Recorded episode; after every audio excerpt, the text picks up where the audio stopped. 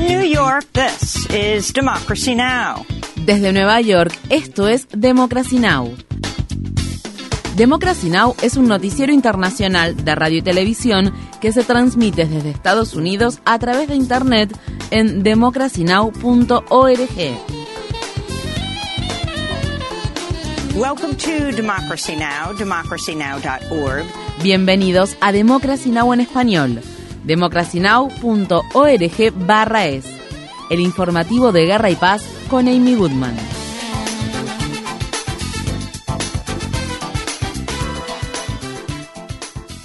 Naciones Unidas ha adoptado una resolución histórica que busca que los países rindan cuentas por no responder de manera adecuada a la crisis del cambio climático e intenta proteger a su vez a los países más vulnerables. La Asamblea General de la ONU votó este miércoles a favor de una medida que insta a la Corte Internacional de Justicia a establecer obligaciones de derecho internacional para que los países protejan a sus poblaciones de los impactos del calentamiento global. La resolución fue presentada por Vanuatu, un país insular de baja altitud ubicado en el Pacífico que la ONU ha descrito como el país más expuesto a los desastres naturales. La adopción de esta resolución se produce un mes después de que Vanuatu fuera sacudido por dos potentes ciclones tropicales. Estas fueron las palabras expresadas por Cynthia Junioji de las Islas Salomón, una de los 27 estudiantes de ocho países insulares del Pacífico que lanzaron la campaña a favor de la resolución.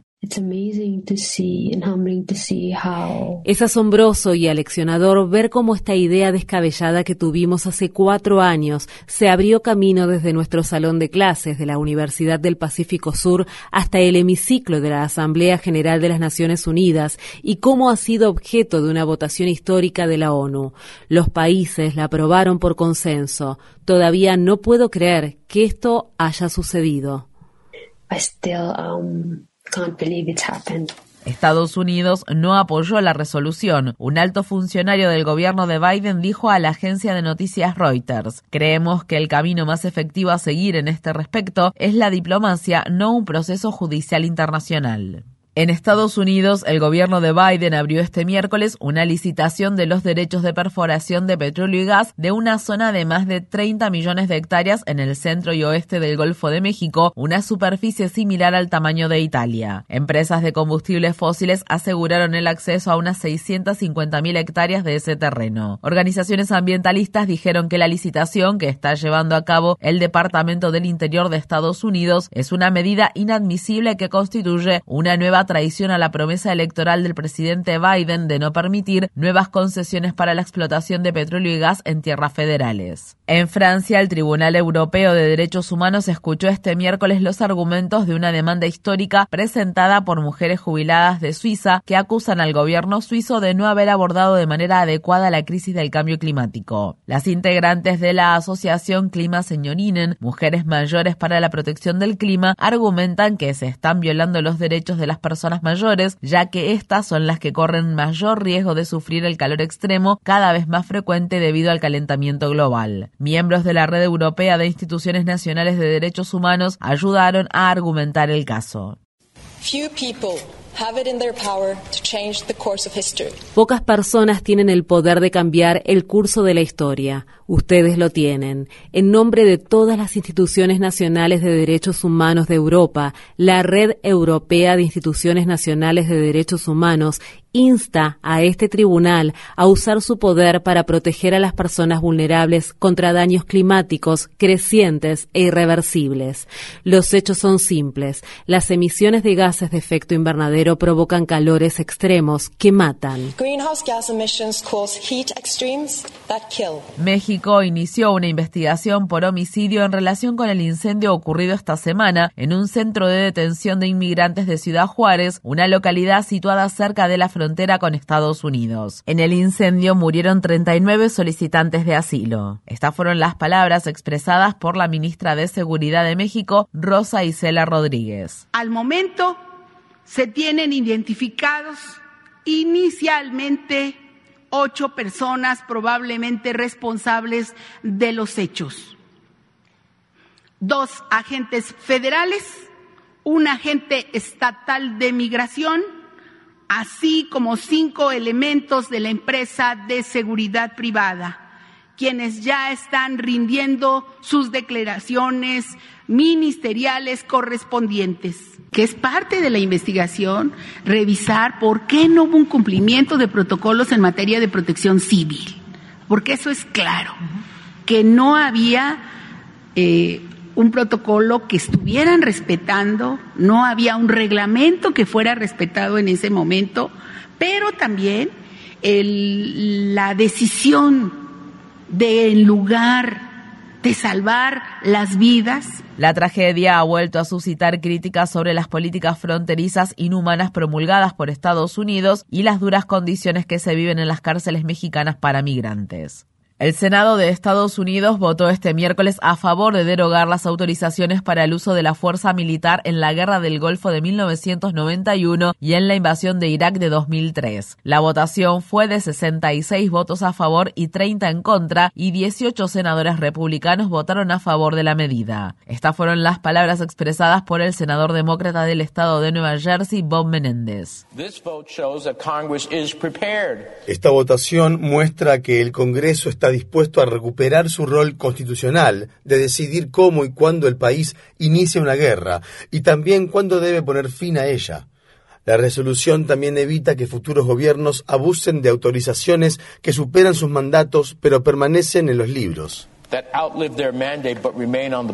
Entre los demócratas que votaron a favor de derogar las autorizaciones para la guerra de Irak se encuentran los senadores Chuck Schumer, Maria Candwell y Dianne Feinstein, quienes votaron a favor de autorizar el uso de la fuerza militar en Irak en 2002. El presidente Joe Biden, quien también votó a favor de la invasión de Irak cuando era senador, ha señalado que firmará la derogación si esta es aprobada por la Cámara de Representantes. El Parlamento de Turquía votará este jueves y la solicitud de Finlandia para unirse a la OTAN. Esta es la última barrera que queda para la adhesión de Finlandia a la alianza militar. Si la ratificación es aprobada, como se anticipa, la OTAN agregará más de 1.300 kilómetros a su frontera con Rusia. Esto ocurre al tiempo que 10 países liderados por Canadá están terminando casi dos semanas de ejercicios militares de la OTAN en Letonia, una antigua república soviética que se unió a la alianza en 2004. Mientras tanto, en Rusia, miles de militares comenzaron este miércoles unas maniobras para entrenarse en el uso de su sistema de misiles balísticos intercontinentales YARS. El presidente de Estados Unidos, Joe Biden, dijo que había dejado de compartir datos detallados sobre sus fuerzas nucleares estratégicas con Rusia luego de que el presidente Vladimir Putin suspendiera la participación de Rusia en el nuevo Tratado de Reducción de Armas Estratégicas. Rusia afirma que ha detenido por cargos de espionaje a Evan Garsovich, un periodista estadounidense del periódico Wall Street Journal.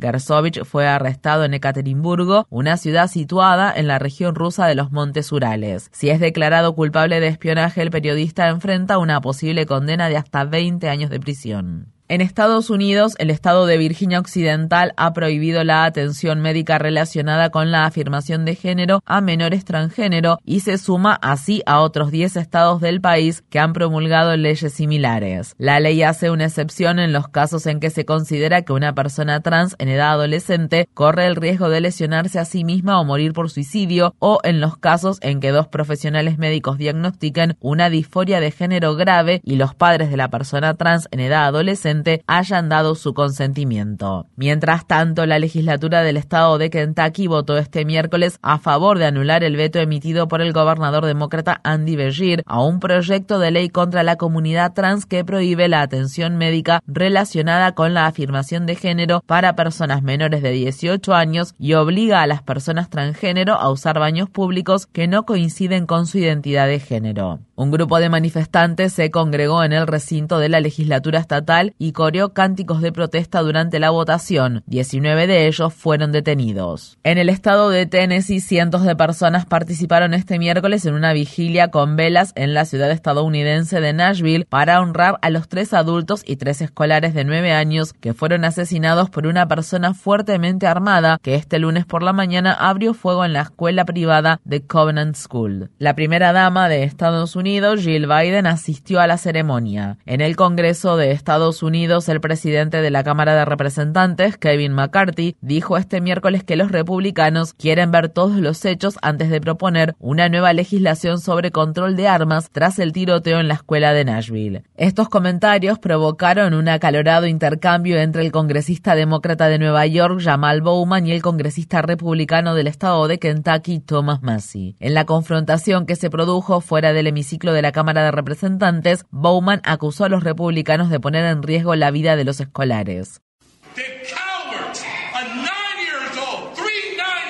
Son unos cobardes. Tres niños de nueve años perdieron sus vidas. ¿Irán a sus funerales? No, nunca van a los funerales, nunca van a los lugares de los tiroteos masivos. Y estos no suceden solo en escuelas, suceden todos los días en las comunidades de color.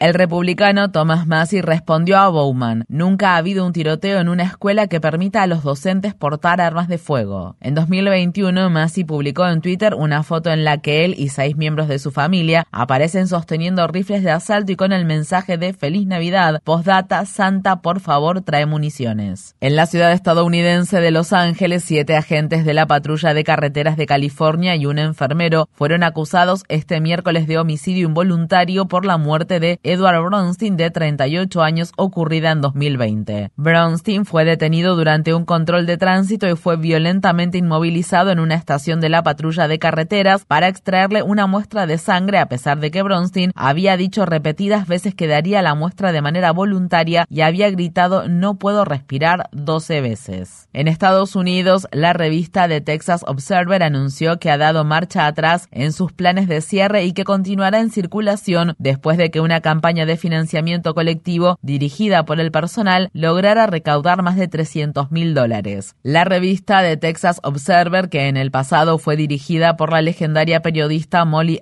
Ivins, es un bastión de la información progresista en Texas y diversos lugares de Estados Unidos. En Australia, legisladores avanzaron en el proceso de aprobación de la celebración de un referéndum histórico que reconocería a los pueblos indígenas en la Constitución australiana y establecería un comité indígena de voz al Parlamento Parlamento. Estas fueron las palabras expresadas por Thomas Mayo, un aborigen Caurarec e isleño del estrecho de Torres, perteneciente a los pueblos Calcalgal y Erubamle y miembro del grupo de trabajo del referéndum.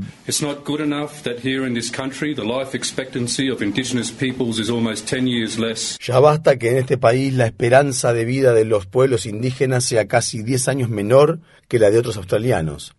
Ya basta que seamos proporcionalmente las personas que más somos encarceladas en el mundo. Ya basta que nuestra juventud languidezca en prisión en cantidades obscenas. Esa juventud debería ser nuestra esperanza para el futuro. Es hora de que tengamos una voz. It's time for us to have a voice. Infórmate bien. Visita nuestra página web democracynow.org/es. Síguenos por las redes sociales de Facebook, Twitter, YouTube y SoundCloud por Democracy Now! es.